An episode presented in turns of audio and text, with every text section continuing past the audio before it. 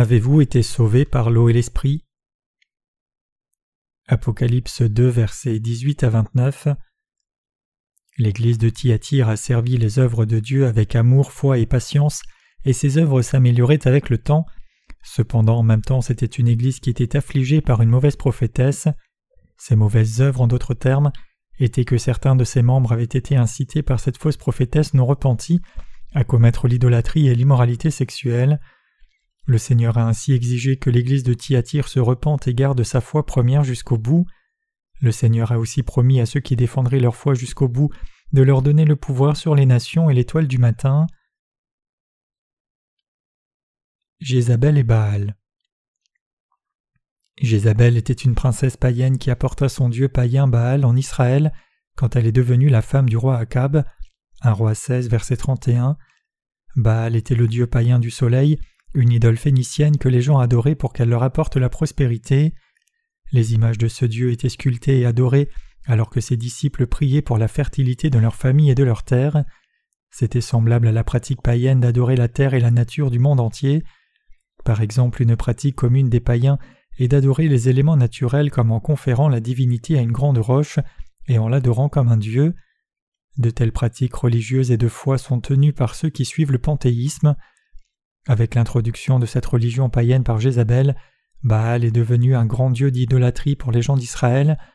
Le roi Akab, qui avait seulement eu l'habitude d'adorer le vrai Dieu Jéhovah, en est venu à adorer Baal à cause de son mariage avec cette femme païenne.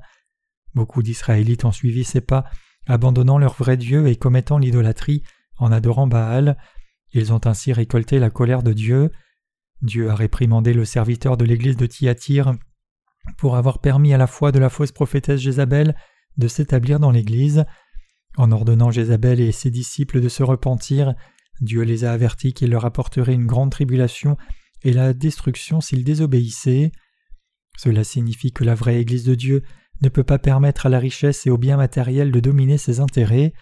Cela signifie que les croyants d'aujourd'hui ne peuvent adorer le monde comme leur Dieu, comme les Israélites ont adoré Baal, le Dieu du soleil, pour la fertilité et la prospérité.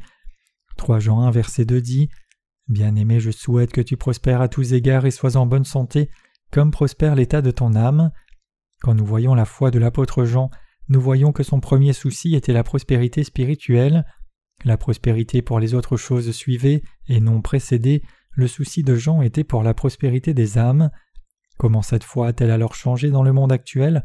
Elle a été corrompue par une foi qui ne cherche que les bénédictions de la chair, mettant la prospérité temporelle en face de la foi et sans tenir compte du bien-être spirituel.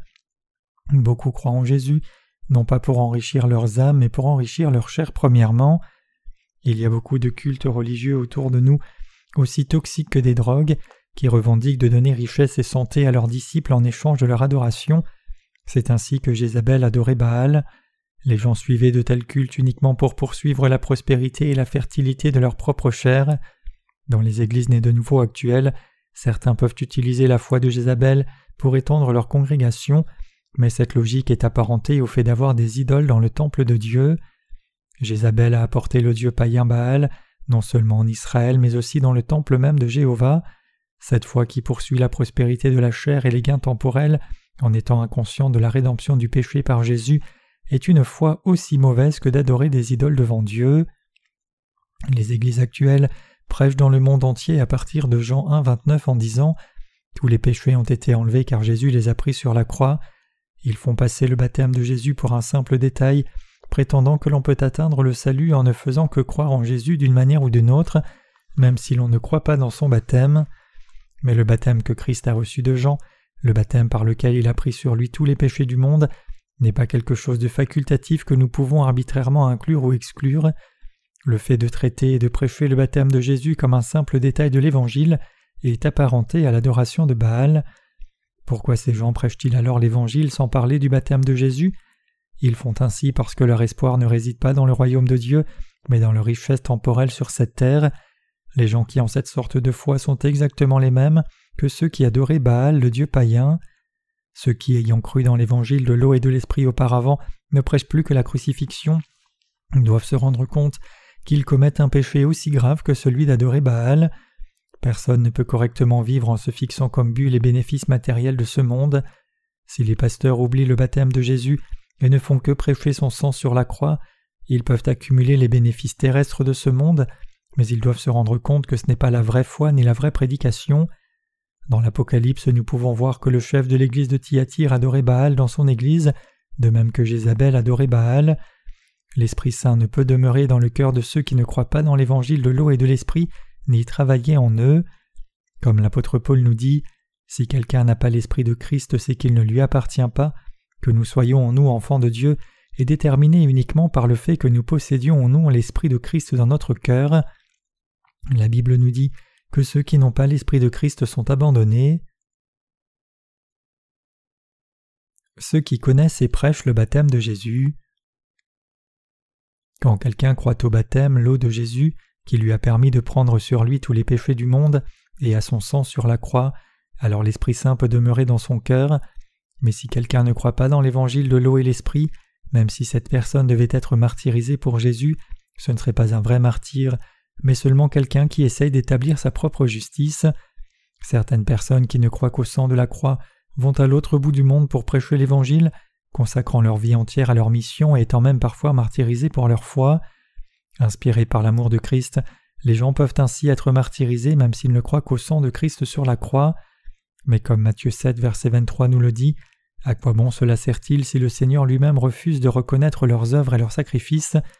L'important n'est pas l'ardeur et la fidélité avec laquelle ils diffusent l'Évangile, comme le font par exemple les missionnaires mormons. Leur foi et tous leurs efforts sont vains parce qu'ils ne prêchent pas l'Évangile de l'eau et de l'Esprit. Dieu a réprimandé le serviteur de l'Église de Thyatire parce qu'il avait permis aux disciples de Jézabel d'entrer dans l'Église et avait toléré leur croissance. Il y a beaucoup de chefs religieux dans le monde d'aujourd'hui qui sont ainsi, ils cherchent à tromper les âmes. La vraie Église de Dieu doit avoir une vraie foi et doit diffuser le vrai évangile en ce qui concerne la naissance de Christ, son baptême, sa crucifixion, sa mort, sa résurrection et son ascension. Leur foi serait inutile autrement. Les faux prophètes prétendent que pour être sauvés, il suffit de croire au sang de Christ sur la croix sans avoir besoin de comprendre l'importance de son baptême. Le christianisme a été corrompu et transformé parce qu'il a omis la vérité de l'eau, il n'est devenu que l'une des nombreuses autres religions de ce monde. C'est pourquoi le christianisme ne peut plus sauver les gens de notre monde. Sans le baptême de Jésus et son sang sur la croix, le christianisme s'est transformé dans une simple religion qui souligne l'éthique et les morales du monde. En Europe et en Amérique du Nord, où une majorité absolue de la population avait été chrétienne, des religions orientales sont devenues populaires. Pourquoi? Parce qu'un christianisme orienté de cette manière vers la religion ne pouvait pas apporter la rémission des péchés et la vraie foi en Dieu. C'est ainsi que beaucoup de personnes ont été attirées par la nature mystique des religions orientales et pensent qu'elles offrent de meilleures alternatives aux religions occidentales. Mais le christianisme n'est ni une religion occidentale ni orientale. Il est maintenant l'heure pour nous de reconsidérer l'évangile de l'eau et l'esprit et l'état du christianisme d'aujourd'hui. Nous devons nous demander pourquoi le christianisme d'origine a été corrompu en ce qu'il est devenu aujourd'hui et pourquoi le christianisme aujourd'hui est devenu aux yeux de tant de gens sans valeur? La réponse se trouve dans l'évangile de l'eau et de l'esprit. Le fait de croire en Jésus sans connaître l'évangile de l'eau et de l'esprit, c'est comme adorer Baal devant Dieu. Le pire que l'on puisse faire devant Dieu, c'est de refuser de croire dans l'évangile de l'eau et l'esprit comme étant la vérité du vrai salut. Le christianisme aujourd'hui est hypnotisé non pas par la beauté de l'évangile de l'eau et l'esprit, mais par celle du monde. Les sept églises d'Asie avaient servi le Seigneur en croyant au baptême de Jésus et son sang sur la croix, mais comme la Bible le montre, elles aussi ont en partie succombé au monde, étant donné que l'évangile de l'eau et l'esprit a été de plus en plus écarté et que le monde a occupé de plus en plus le cœur des gens. Que se passe-t-il si une Église ne prêche pas la vérité du salut, l'évangile de la nouvelle naissance par l'eau et l'esprit, et au lieu de cela prêche uniquement le sang de la croix? Je soulève cette question parce que même l'Église de Dieu, si elle suit le monde, sera bientôt corrompue par lui et prétendra ensuite qu'il n'est pas nécessaire de croire au baptême de Jésus pour être sauvé. C'est pourquoi je réexamine et réitère ce point important à travers la parole de Dieu. La différence entre l'évangile avec le baptême de Jésus et l'évangile sans son baptême. Vous et moi avons reçu la rémission de tous nos péchés en croyant dans l'évangile de l'eau et de l'esprit. Cet évangile de l'eau et de l'esprit est la vérité du Seigneur, tandis que le baptême de Jésus, son sang sur la croix et l'Esprit Saint sont les preuves de notre salut. 1 Jean 5, versets 5 à 7 et 1 Pierre 3, 21 nous disent que l'eau, le baptême, est la marque de notre salut, et c'est la même parole de salut qui apparaît dans Matthieu 3,15, où Jésus a pris sur lui tous les péchés de l'humanité grâce à son baptême. Le baptême de Jésus est tellement important que l'on ne peut l'ignorer en ne prêchant que son sang sur la croix, en pensant tout de même être totalement sauvés. Ceux qui sont délivrés du péché doivent suivre leur émission en croyant dans la parole de Dieu. Ils doivent se le rappeler à maintes et maintes reprises pour que leur salut soit possible. Si quelqu'un ne peut pas voir clairement la ligne de démarcation de son salut, cela signifie donc qu'il n'a pas encore été sauvé. Il est faux de penser que notre délivrance du péché est seulement une étape avancée de notre foi. La délivrance de péché n'est pas une étape de confirmation spirituelle, mais c'est la base même de notre foi, le pas le plus important dans la construction de notre maison de foi sur le roc. Aussi nous ne devons pas penser au salut simplement comme à des positions doctrinales de dénominations différentes. Les doctrines peuvent différer de dénomination en dénomination, mais la vérité de la Bible, la vérité que Jésus a pris sur lui tous nos péchés par son baptême, ne peut pas différer de foi en foi. C'est pourquoi nous ne pouvons omettre l'importance cruciale du baptême de Jésus quand nous prêchons l'évangile de l'eau et de l'esprit. Nous ne pouvons pas omettre le baptême de Christ et ne prêcher que Jésus comme l'agneau de Dieu qui emporte le péché du monde, ou le fait de prêcher que les gens peuvent être sauvés en ne croyant qu'en le sang sur la croix. Nous devons recevoir la rémission de nos péchés en croyant à la fois au baptême de Jésus-Christ et en son sang sur la croix. Comment quelqu'un pourrait-il faire disparaître tous ses péchés en ne croyant qu'au sang de Christ sur la croix sans croire dans son baptême? Le fait de ne croire qu'au sang de la croix fait-il disparaître les péchés de leur conscience? Bien sûr que non. À travers la Bible, Jésus témoigne de la justice de Dieu, de nos péchés et de leur jugement. La vraie foi que nous devons avoir est celle de la vraie connaissance du testament de Christ. Qu'est-ce que j'entends par la vraie connaissance? Je veux dire avoir une claire compréhension des péchés qui seront jugés par Dieu, quelle est sa justice et quelle sorte de foi est condamnée par Dieu? Ce n'est qu'en connaissant cela que la vraie foi peut fleurir par la vraie connaissance. Si en prêchant l'Évangile nous omettons soit le baptême de Jésus, soit son sang sur la croix, ce que nous prêchons n'est donc pas l'Évangile de l'eau et l'Esprit. Si nous parlons de la vérité de Dieu dans nos propres termes humains, et si nous prêchons que chacun peut se repentir sans croire en Jésus, ceux qui prêchent et ceux qui écoutent cela resteront tous des pécheurs. La différence entre le fait de prêcher ou non le baptême de Jésus fait toute la différence dans le salut des âmes. Quand nous regardons la foi des apôtres, nous voyons qu'ils n'ont pas seulement prêché le sang de la croix, ils ont tous cru au baptême de Jésus et dans son sang sur la croix comme une seule œuvre de salut. Discuter sur le fait que Jésus a pris sur lui tous nos péchés sur la croix, sans croire qu'il les a pris sur lui par son baptême, n'est pas seulement illogique dans un raisonnement humain, mais il ne s'accorde pas non plus avec la vérité de l'eau et de l'esprit. Ceux qui croient dans une telle moitié d'évangile ne peuvent pas être délivrés de leurs péchés. Le devoir de celui qui prêche l'évangile.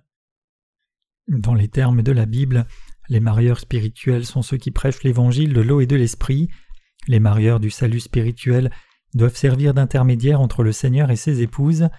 La première chose qu'ils doivent faire est de prêcher aux pécheurs ce que le Seigneur a fait pour eux. Ils doivent leur apprendre que Jésus a été baptisé pour prendre sur lui leurs péchés et qu'il a été jugé pour tous ses péchés sur la croix. Ils doivent aussi discerner exactement si les épouses croient vraiment cela quand elles y croient. Le rôle des marieurs est accompli. Pour réaliser cela, il est très important que les marieurs expliquent aux épouses qui est leur époux et ce qu'il a fait pour elles, pour que les épouses puissent facilement le comprendre. Quand leur cœur comprenne ce qu'il a fait pour elles, alors les marieurs doivent leur apprendre le fait que Jésus a emporté tous les péchés avec son eau et son sang. Quand les épouses acceptent ainsi toutes les choses qu'il a faites pour elles, alors elles deviennent et sont appelées les épouses du Christ.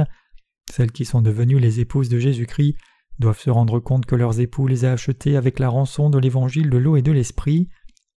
Elles doivent se rendre compte que pour les faire siennes l'époux a purifié tous les péchés avec son eau et son sang, les rendant aussi blanches que la neige et les acceptant comme ses épouses. Ce n'est qu'alors que les épouses peuvent respecter et reconnaître l'époux pour toujours. Ceux qui ont reçu leur rémission de tous les péchés sont les justes, les justes sont sans péché, et les sans péché sont les épouses de Christ. Quand les jeunes mariés ont une telle foi, elles peuvent épouser Jésus-Christ et il peut les accepter dans ses bras. Ainsi ce n'est qu'après que les marieurs spirituels les aient préparés que les jeunes épouses peuvent enfin se marier grâce à la parole de vérité. Pour que cela marche, il faut que les marieurs spirituels sachent quel genre d'épouse convient à leur époux. Jésus notre époux n'a aucun péché, il est saint. C'est pourquoi Jésus veut des épouses sans péché ni défaut, et c'est pourquoi les marieurs se servent des œuvres de l'époux pour purifier et orner les jeunes mariés. Cet ornement signifie qu'elles ne sont données à l'époux qu'après que l'on les ait complètement purifiées de leurs péchés, grâce à l'évangile de l'eau et de l'esprit accompli par l'époux. Si elles lui étaient confiées alors que seule la moitié des péchés aient été purifiés, l'époux ne les recevrait pas, car il souhaite que les épouses n'aient pas de péché. Les serviteurs de Dieu qui jouent ce rôle sont les marieurs du salut spirituel. Les serviteurs de Dieu doivent donc continuer à préparer les épouses pour leur salut spirituel. En même temps, nous devons aussi nous rendre compte qu'il existe dans le christianisme aujourd'hui beaucoup de marieurs dans la chair qui exploitent et extorquent les gens pour leur bénéfice personnel uniquement.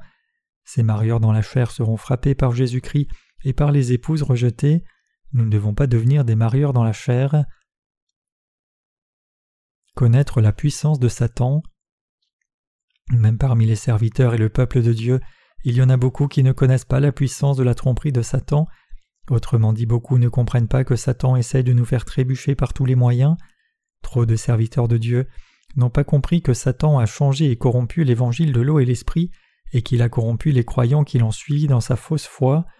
En conséquence, beaucoup de croyants en Jésus se retrouvent avec un évangile corrompu au lieu du vrai évangile de l'eau et de l'esprit, et contrairement au désir de Dieu, leurs âmes aussi seront détruites. Dieu nous dit ne suivez pas la doctrine de Jézabel, croyez et prêchez fermement votre évangile de l'eau et l'esprit jusqu'à mon retour, je vous donnerai alors le pouvoir sur les nations. Dieu nous dit aussi que ceux qui sont trompés par la foi de Jézabel seront jetés dans la tribulation et les forgera de nouveau. Quand viendra le temps du retour de Christ, nous verrons que ceux qui ont cru et prêché le salut seulement par le sang de Jésus ont trahi leur foi. Ces gens sont enclins à se vanter de leur foi, se sentant toujours supérieurs à ceux dont la foi diffère de la leur. Mais Dieu distingue et discrimine ceux qui croient ou ne croient pas dans l'évangile de l'eau et l'esprit. À celui qui vaincra et qui gardera jusqu'à la fin mes œuvres, je donnerai autorité sur les nations, il les pétera avec une verge de fer comme on brise les vases d'argile, ainsi que moi-même j'en ai reçu le pouvoir de mon Père. Quand notre Seigneur reviendra sur cette terre, il y aura beaucoup de chrétiens qui devront rencontrer le Seigneur sans avoir pu naître de nouveau. Parce qu'ils n'ont pas cru dans l'évangile de l'eau et de l'esprit, ils rencontreront le Seigneur avec du péché dans leur cœur, mais ceux dont les cœurs ont été pardonnés de leurs péchés en ayant cru dans l'évangile de l'eau et de l'esprit seront transformés avec l'arrivée du Seigneur et régneront avec lui. Comme il est dit ici, la puissance du Seigneur et de son peuple est comme la puissance d'une verge de fer brisant les vases du potier. Dieu donnera sans aucun doute le pouvoir des nations à ceux qui défendent leur foi dans l'évangile de l'eau et l'esprit jusqu'à la fin. Notre Seigneur nous dit que ce pouvoir est le même que celui qu'il a reçu du Père. Nous devons nous battre contre les faux prophètes comme Jézabel et Balaam et les vaincre pour que nous puissions régner éternellement avec ce pouvoir que le Seigneur nous a donné sur les nations. Le clair salut de la vérité. Pour sauver les pécheurs, notre Seigneur a dû venir sur cette terre et prendre sur lui tous les péchés de l'humanité. Il a été baptisé par Jean. Le Seigneur a été baptisé pour prendre sur lui nos péchés. Ainsi il a pu porter ses péchés sur la croix puis y mourir et ressusciter. Il a fait tout cela pour nous parce qu'il ne pouvait plus supporter de voir que l'humanité continuez à commettre des péchés. L'évangile de l'eau et l'esprit est la vérité qui peut vous délivrer de tous vos péchés.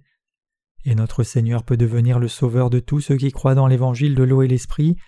Parce que le Seigneur a été baptisé par Jean, il a pu porter tous les péchés du monde et obtenir le résultat étonnant dont Jean rend compte dans Jean 1 verset 29 et Jean 19 verset 30. Le lendemain il vit Jésus venant à lui et dit Voici l'agneau de Dieu qui ôte le péché du monde et tout est accompli. Ceux qui ont la conviction de leur rédemption par cette parole divine sont capables d'avoir foi en lui parce qu'ils savent que Jésus s'est occupé de tous leurs péchés grâce à son baptême. Nous devons sincèrement examiner nos propres cœurs, car si nous ne croyons pas dans l'évangile de l'eau et l'esprit, nos péchés resteront dans nos cœurs. Quand nous regardons attentivement les cœurs de ceux qui ignorent le baptême de Jésus et ne croient qu'en son sang sur la croix, nous ne pouvons nier l'existence du péché dans leur cœur, nous devons être particulièrement attentifs au baptême de Jésus par Jean-Baptiste et y croire encore plus fort, car nous ne pouvons pas ajouter ou soustraire selon nos propres pensées à la parole de Dieu. Nous devons tous combattre les faux évangiles, car ils peuvent détruire la foi de ceux qui croient dans l'évangile de l'eau et de l'esprit. Jésus lui-même nous a dit Tenez compte et prenez garde au levain des pharisiens. Le levain ne se réfère pas ici à ce qui est employé pour faire les liqueurs ou le pain, mais à l'évangile qui ne rend pas compte du baptême de Jésus. Nous devons connaître et croire dans le fait que Jésus a porté les péchés du monde sur la croix en les prenant sur lui par son baptême, et qu'il est devenu notre vrai Sauveur en étant crucifié puis ressuscitant. Pour sa part, Jésus a reçu tous les péchés du monde grâce à son baptême par Jean et les a tous fait disparaître avec son sang sur la croix.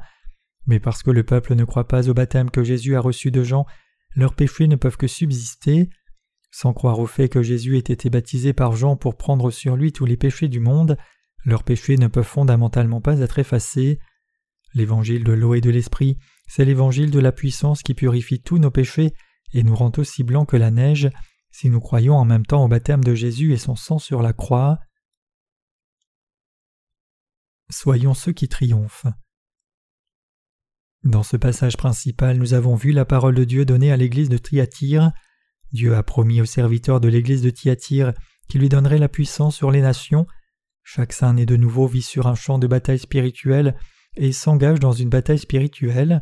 Nous devons toujours triompher dans ce champ de bataille spirituelle avec notre foi dans l'évangile de l'eau et de l'esprit. Cette bataille spirituelle commence au moment même où l'on croit dans l'évangile de l'eau et de l'esprit. Ceux qui croient l'évangile de l'eau et de l'esprit doivent combattre Satan. Certains d'entre nous combattront Satan et vaincront les faux évangiles jusqu'au jour où ils se tiendront devant Dieu. Ceux qui combattent croient que notre Seigneur a emporté tous nos péchés en venant sur cette terre, en étant baptisé, en mourant sur la croix et en ressuscitant. Peu importe ce que disent les autres, ils sont inébranlables dans leur foi sur le fait que le lieu de purification de leurs péchés est le fleuve du Jourdain et que tous leurs péchés ont été remis à Jésus grâce au baptême qu'il a reçu de Jean. Notre Seigneur nous a ordonné de combattre et de vaincre Satan. Notre corps peut travailler dur et se fatiguer de temps en temps, mais notre foi dans l'évangile de l'eau et l'esprit ne peut jamais perdre son combat contre les faux évangiles. Le Seigneur nous dit Entrez par la porte étroite, car large est la porte, spacieux le chemin qui mène à la perdition, et il y en a beaucoup qui entrent par là, mais étroite est la porte et resserré le chemin qui mène à la vie, et il y en a peu qui les trouvent. Matthieu 7, versets 13 à 14. Le prophète Élie de l'Ancien Testament s'est battu et a triomphé de plus de 850 prêtres de Baal. L'apôtre Paul a aussi dit qu'il n'y avait aucun autre évangile que celui qu'il a diffusé. Galatin verset 7. Cet évangile de Paul n'est autre que celui de la foi au baptême de Jésus et son sang sur la croix. Il se peut que certains d'entre ceux qui croient dans cet évangile puissent toujours avoir quelques défauts, même après être nés de nouveau, mais ils seront à jamais lavés de leurs péchés. Notre Seigneur a lavé tous nos péchés avec son eau et a reçu leur jugement avec son sang. Le baptême de Jésus et son sang sur la croix ont apporté la rédemption éternelle à ceux qui y croient. Le Seigneur donne à ceux qui sont sauvés le pouvoir de défendre leur foi, de combattre et de vaincre jusqu'à la fin.